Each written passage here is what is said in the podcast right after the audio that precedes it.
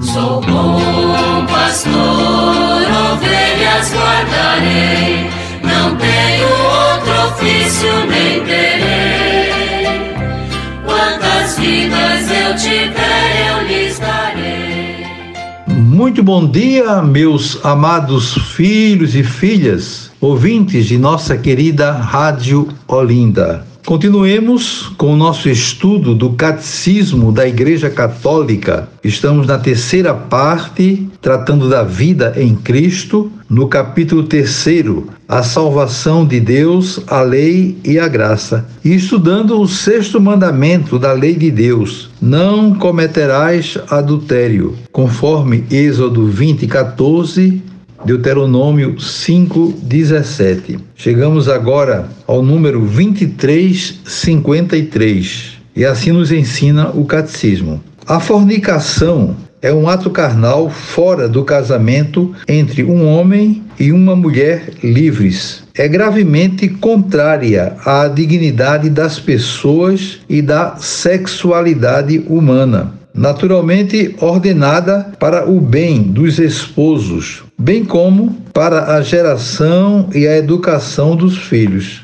Além disso, é um escândalo grave quando há corrupção de jovens. E o texto, depois de falar da fornicação, vai nos apresentar também um outro tema né, que é bastante polêmico, é a pornografia, dizendo o seguinte: a pornografia consiste em retirar os atos sexuais reais ou simulados da intimidade dos parceiros para exibi-los a terceiros de maneira deliberada. Ela ofende a castidade porque desfigura o ato conjugal, doação íntima dos esposos entre si atenta gravemente contra a dignidade daqueles que a praticam, atores, comerciantes, público, porque cada um se torna para o outro objeto de um prazer rudimentar e de um proveito ilícito.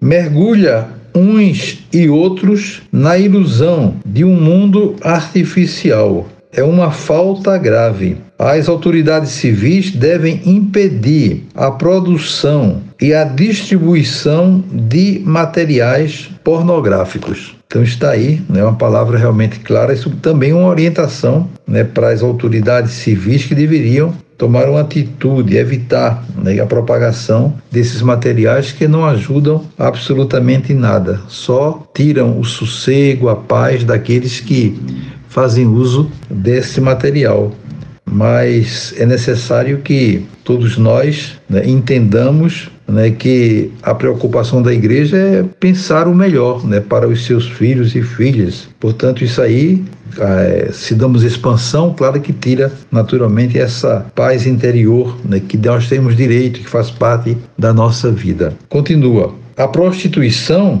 vai contra a dignidade da pessoa que se prostitui reduzida assim ao prazer venéreo que dela se obtém. Aquele que paga peca gravemente contra si mesmo, viola a castidade à qual se comprometeu no seu batismo e mancha seu corpo, templo do Espírito Santo. A prostituição é um flagelo social. Envolve comumente mulheres, mas também homens, crianças ou adolescentes. Nestes dois últimos casos, ao pecado soma-se um escândalo. Se é sempre gravemente pecaminoso entregar-se à prostituição, a miséria, a chantagem e a pressão social podem atenuar a imputabilidade da falta.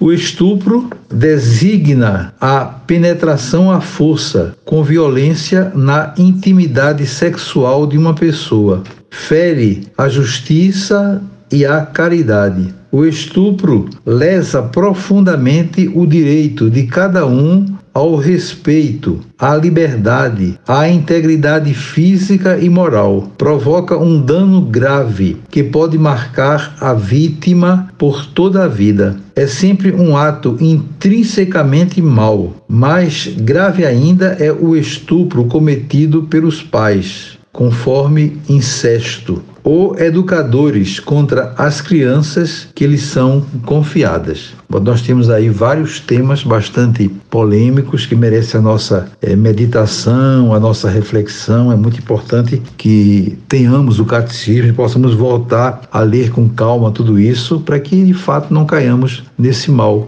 e possamos ajudar as pessoas a se libertar deles quando, por acaso, caem nesse vício, nessa dependência. Desejo a todos vocês um dia maravilhoso. Amanhã, se Deus quiser, voltaremos a nos encontrar e sobre todos e todas venham as bênçãos do Pai, do Filho e do Espírito Santo.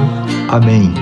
Sou bom pastor, ovelhas guardarei, não tenho outro ofício nem eu tiver.